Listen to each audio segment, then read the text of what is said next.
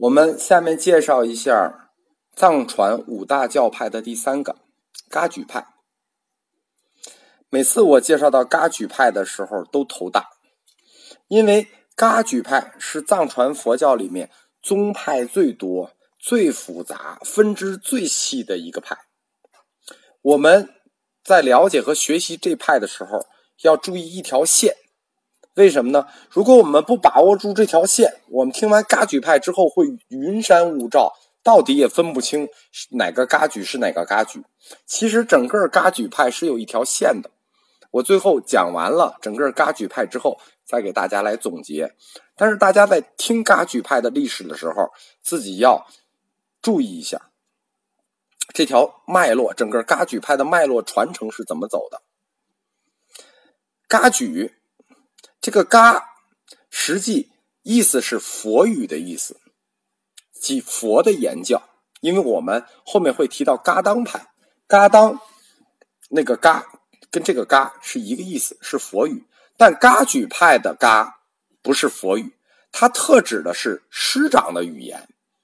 就是说，“嘎”本来应该是佛语，但是这个“噶举”可不是，它只只指自己师傅的语言。而“举”是什么意思呢？“举”是传承的意思。但这里呢，特指口传，所以噶举合译起来，或者说噶举派，它的意思是什么呢？就是说师傅口传的言教，就是师傅教给你的。噶举派它区别于藏传佛教其他教派两个特点，大家记住这两个特点，就知道它区别于其他教派的是什么了。第一个特点就是特别重视密法修炼。修炼的方式是师傅口头传授给徒弟，就是说他不是按经书像按经书传的，或者按什么传的，他就是那种师傅口传。用中国这个汉地的话说，就是所有的这个绝招都是由师徒口传心授的。第二个特点是什么呢？就是他的秘法，他的秘法就是大手印和着火定这两套秘法。这个秘法是其他没有的。萨迦派我们讲过了，道果法；噶举派大手印法、着火定法。它着火定和大手印还是两个层次。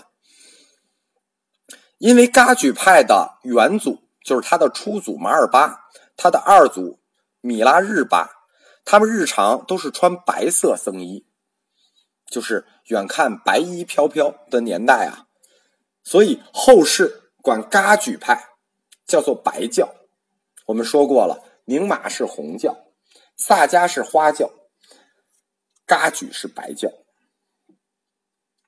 他的第一代祖师马尔巴，第二代祖师米拉日巴，第三代祖师达波拉杰。我曾经指出过一个小的理论，叫做三代成宗论。就是佛教每三代会成一宗，噶举派也符合我这个总结。到他的第三代，就是达波拉杰，噶举派才算真正的建立起来。而达波拉杰，他的门下就从他开始就开始分散了啊。我们说噶举派之所以乱，就是因为从第三代祖师达波拉杰开始，一下就分出了四大八小。什么意思？十二个大的噶举，不是四个大的噶举，八个小的噶举。那么我们要说这四大里头最著名的一条线，就是噶玛噶举。我们说过，噶玛是民间经典，是经典的意思啊，就是经典的师傅口传心授。因为这一支噶举一直传到了今天，就是到现在为止是第十七代。传承就没有断过。十七代，他们噶举派的领袖叫做噶玛巴，噶玛巴一直到第十七代还在。噶举派它也形成于十七、十一世纪的中叶，就是说也在公元一零五零年左右。这几大派都成型在这一个时间段。它两个传承都是从印度来的。就是中国噶举派的两个传承都是印度来的，一个叫香巴噶举，一个叫达波噶举。我们刚才说嘛，一代祖师马尔巴，二代祖师米拉日巴，三代祖师达波拉杰。达波是个地名，拉杰是医生的意思，实际就是达波地区的医生拉杰。我们发现没有，藏传法师很多都是要行医的。两支，第二支是达波噶举，第一支是香巴噶举。他们两支的秘法都来自于印度。前者就是香巴噶举，已经没有了，十四世纪、十五世纪就没有了，流传到今天，在国内只有一个庙。所以，我们一说噶举，指的就是达波噶举。达波噶举的创始人是达波拉杰，一组、二组。都是追认的。达布拉杰本名叫索南仁钦，他的教法是来自于马尔巴和米拉日巴的，他是追认的嘛？所以我们先来介绍一下噶举派的初祖马尔巴。马尔巴他本名却吉罗追，是公元十一世纪人，他的年龄很长，基本贯穿了整个公元十一世纪。他是西藏的山南人，十五岁向二圣卓弥大师习梵文。我们说过嘛，这个几大教派的创始人都是向就就是三大教派的创始人都是向二圣学的，卓弥大师学的。马尔巴长大了以后，三次赴印度，四次赴尼泊尔，干什么呢？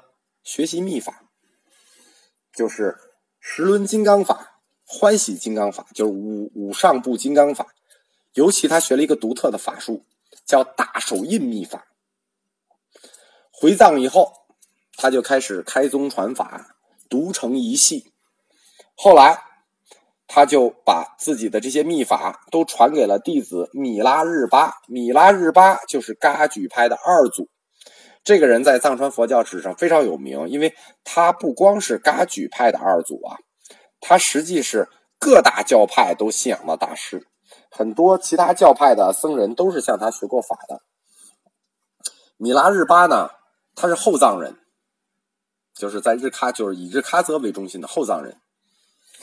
他留下的历史记载非常的多啊，包括今天留下的很多他本人写的诗歌、民间传说、故事。我在这里给大家就是。简述一下米拉日巴的小故事。根据西藏民间传说的小故事，说这个米拉日巴呢，他们家都是宁玛派的法宁玛派的法师。你看，就跟那个萨迦派一样，他们家也是宁玛派法师，而且不是他，从他上五代、上四五代都是宁玛派的法师。他的祖父特别好赌，就把全家都赌输了，于是还欠钱，怎么办呢？全家就流亡了。曾祖父就带着他的祖父，就就这么一个儿子嘛，就带着他的祖父就跑了，到了一新地方，他靠着这个曾祖父啊，靠着这个宁玛派的捉鬼手艺，就再次发家了。然后这几代都是宁玛派法师嘛，到了米拉日巴这一代呢，再次大富大贵了。所以噶举派的二祖米拉日巴从小过的就是那大富大贵的日子，但是不幸，他父亲早死了。他死了以后呢？家产就被大爷和姑妈给占了，就是被他父亲的哥哥和那个姐姐给占了。为什么会占了呢？应该本来这个财产转呃给他母亲继承和他他继承，是因为他母亲拒绝转亲。大家知道，在这种这种少数民族地区啊，有一种习俗，就是呃什么哥哥死了。弟弟娶嫂子，弟弟死了，哥哥娶这个弟媳，这样呢，通过转亲，这个财产不就可以转移了吗？但是他母亲就有点汉地女性的那意思，就比较比较坚贞，就是拒绝转亲，就是我愿意一个人抚养儿子长大，因为他就等于背弃了，就是他等于抵抗了当时藏地的这种传统，于是他就被剥夺了财产继承权，说你可以继承，你继承不了了，等米拉日巴长大再继承吧。所以在米拉日巴米拉日巴长大的过程里，他家就就特别穷，没有钱，就从小就很穷，一直熬着等米拉日巴长大。等米拉日巴长大，他母亲说去找村呃村长，相当于村长吧，或者找这个他大爷说，我儿子长大了，我要继承这个钱，还是不让他继承，反正又一次被坑骗了，就是他们家就就然后就过着特别穷的日子，就还是不给他钱。这简直气人太甚了，他母亲就绝望了，就拿家里最后剩下的粮食换了马和钱，跟米拉日巴说：“你去出去学黑魔法，为为咱们家报仇吧。”什么叫黑魔法？就是就是有杀伤力的那种魔法。于是米拉日巴就就带着马和钱，他就走了，去拉萨学。几年之后，他就学成了。学成之后，他就使用了黑魔法。然后第二天。他所有的仇人全死了，三十七个仇人全部死了。当时说他头一天驱动法术开始念咒，第二天三十七个人头全部堆在那个地上。其实实际的情况是什么呢？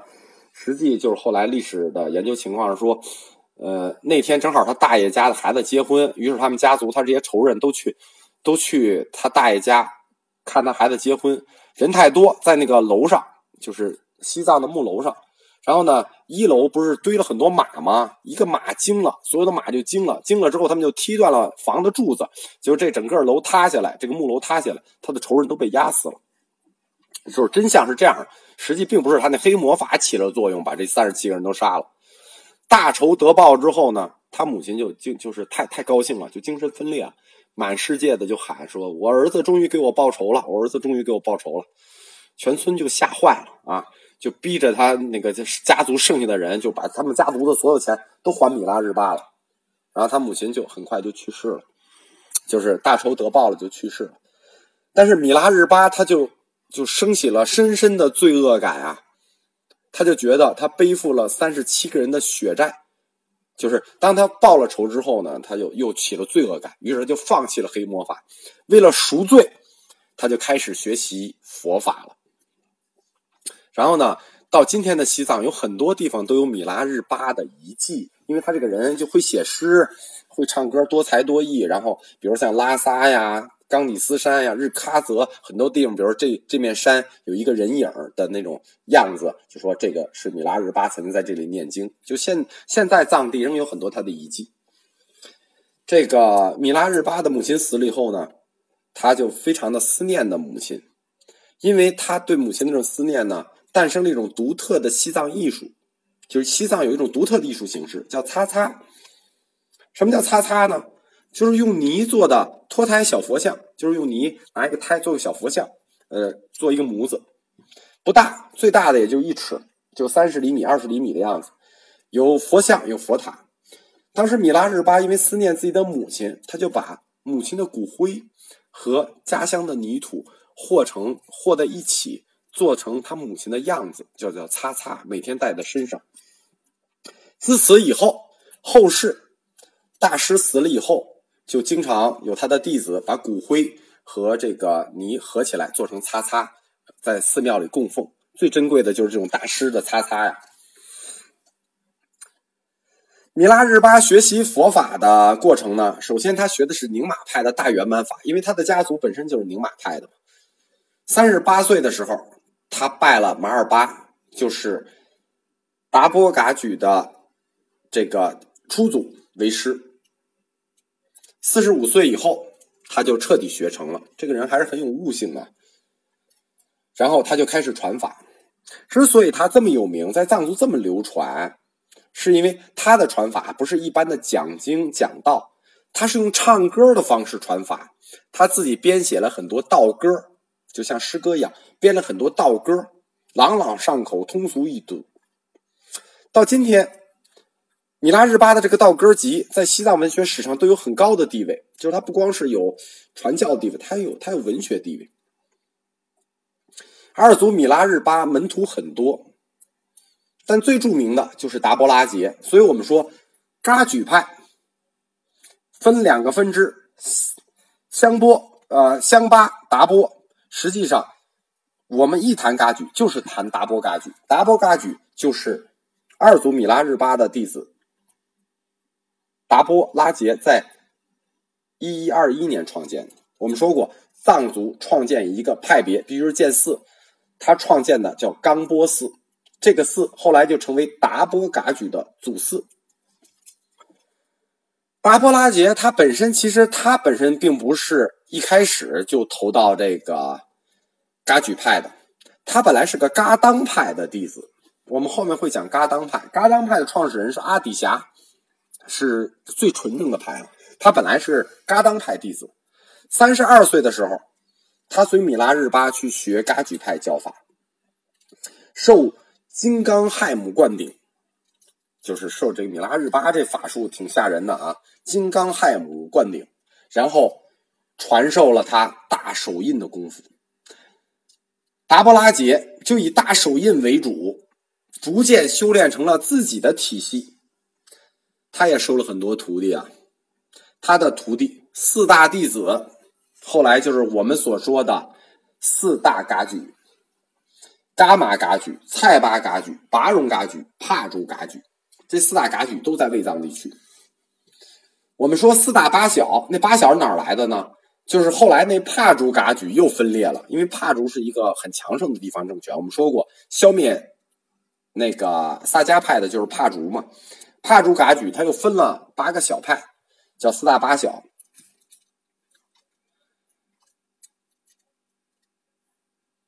从三组开始，噶举开始分四大八小。我们根据影响力给大家逐一介绍一下。第一个就是伽马噶举，伽马噶举可以说是噶举派的最大分支，或者说我们如果谈噶举派，其实可以不谈其他噶举，只谈伽马噶举就可以代表噶举派。他的创始人是都松钦巴，都松钦巴这个名字，它的意思汉语的意思叫做知三世，什么意思？它汉语的意思叫做知过去、知现在、知未来。我们特别要记住，这个人就是伽马噶举的创始人都松钦巴，因为他的名字的原因，后来就诞生了整个藏传佛教的活佛体系。他的名字就叫做知现在、知过去、知未来、知三世。都松钦巴跟这个达波一样，他开始学的也是噶当教法，他跟达波一样都是半路出家。最开始学的都是很纯正的嘎当教法，后来就拜达波拉杰为师，然后学了萨迦教法，就是道果法，又学了宁玛派教法，最后都松钦巴确定了以大手印和着火定两种秘术为本派主要教法，在公元一一四七年。都松钦巴在昌都建了噶玛丹萨寺，记住，他建的叫噶玛丹萨寺。从此，噶玛噶举由此得名，就是以寺名得名了。噶玛丹萨噶玛噶举就得名了。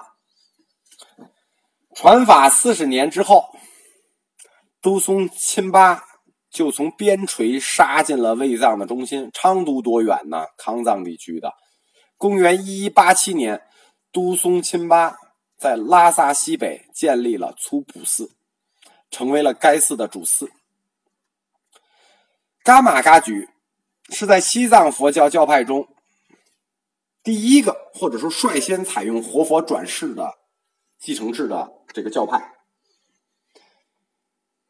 在噶玛噶举派内部，其实还有很多小的活佛转世系统，但是它的主要活佛转世，就像格鲁派一样。格鲁派主要是达赖与班禅，伽马噶举影响最大的就是黑帽与红帽，就是它的主要系就是黑帽，就相当于达赖；红帽就相当于班禅。这是伽马噶举的活佛转世系统。活佛转世啊，是藏传佛教里面，或者说在整个世界宗教史里面都是非常独特的。它就是伽马噶举发明出来的。但是关于这个制度，虽然是他发明的，但是这个制度我还是要放在后面格鲁派里去讲。为什么呢？因为格鲁派的活佛制才是最规范、呃最制度化的。伽马噶举到现在的时候，他那个活佛转世就就有点乱来了。黑帽派，伽马噶举的黑帽派，他的实际创始人是都松钦巴的第三代伽马拔西。伽马拔西本名叫确吉，确吉是什么意思呢？大成就者。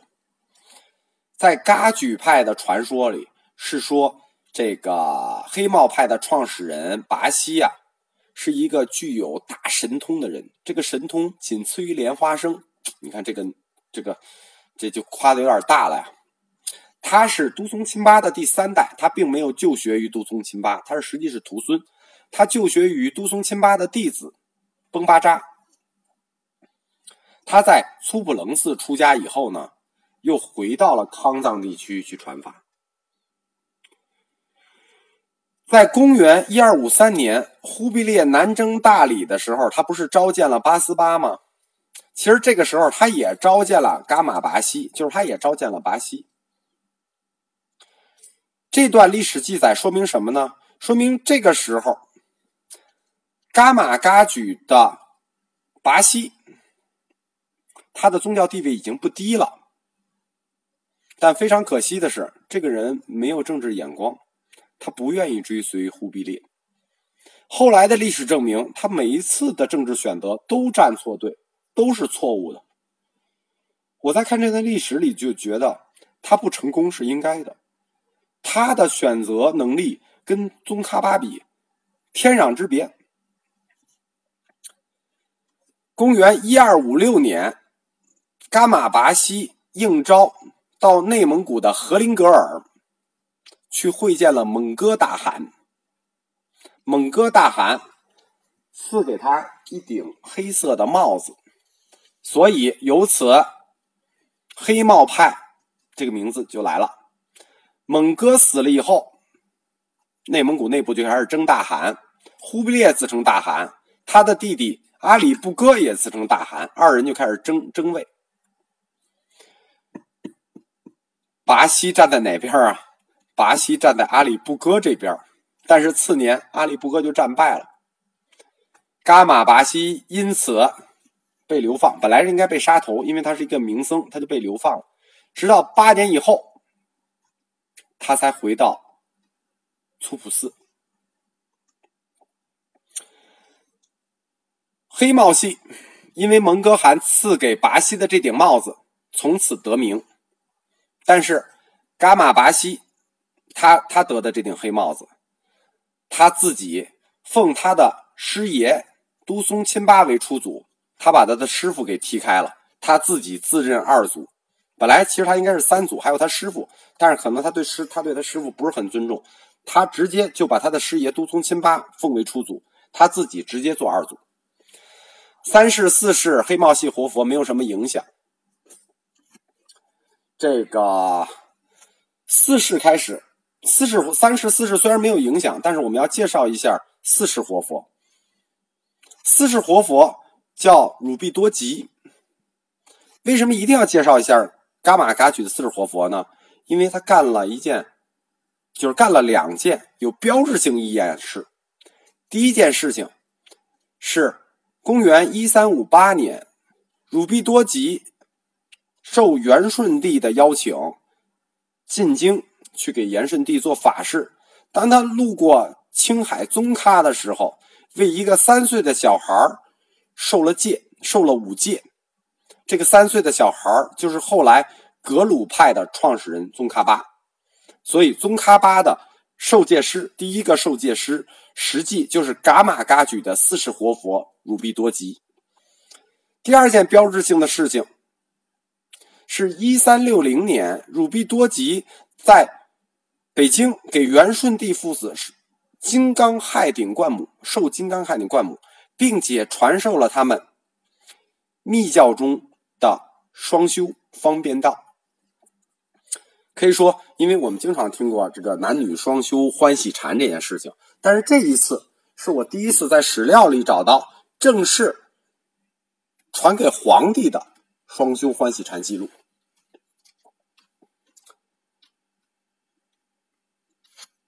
噶举噶玛噶举派。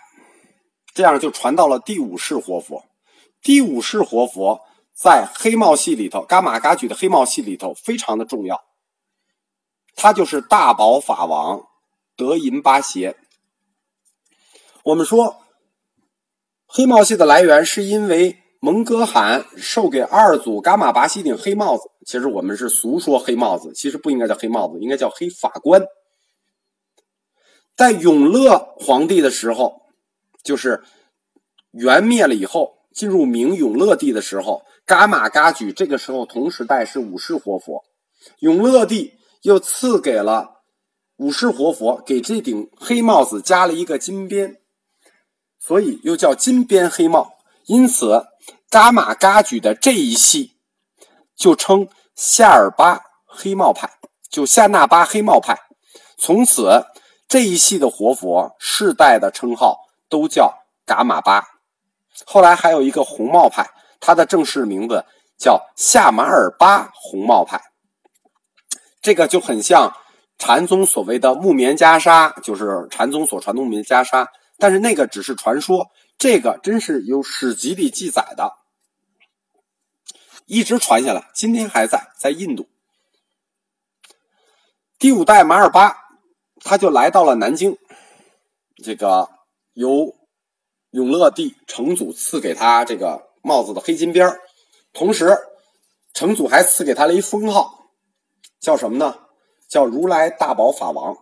从此之后，这个噶玛噶举就算正式有了朝廷的封号。我们知道，这之前有朝廷封号的只有萨迦派元朝给的朝廷封号，给的八思巴家族。这一回噶玛噶举。就得到了明朝皇帝正式的封号“如来大宝法王”，但这个称号实际不是这么简单。这个称号的全称很长，叫做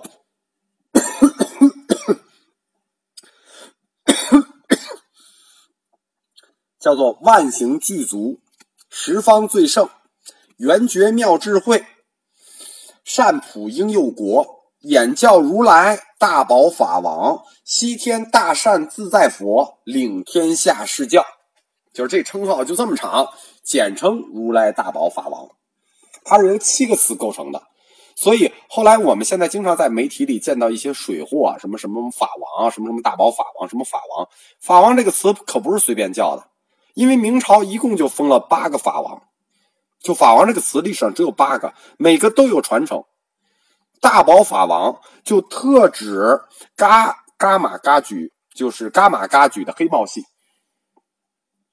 明朝封的这八个宗教王叫什么呢？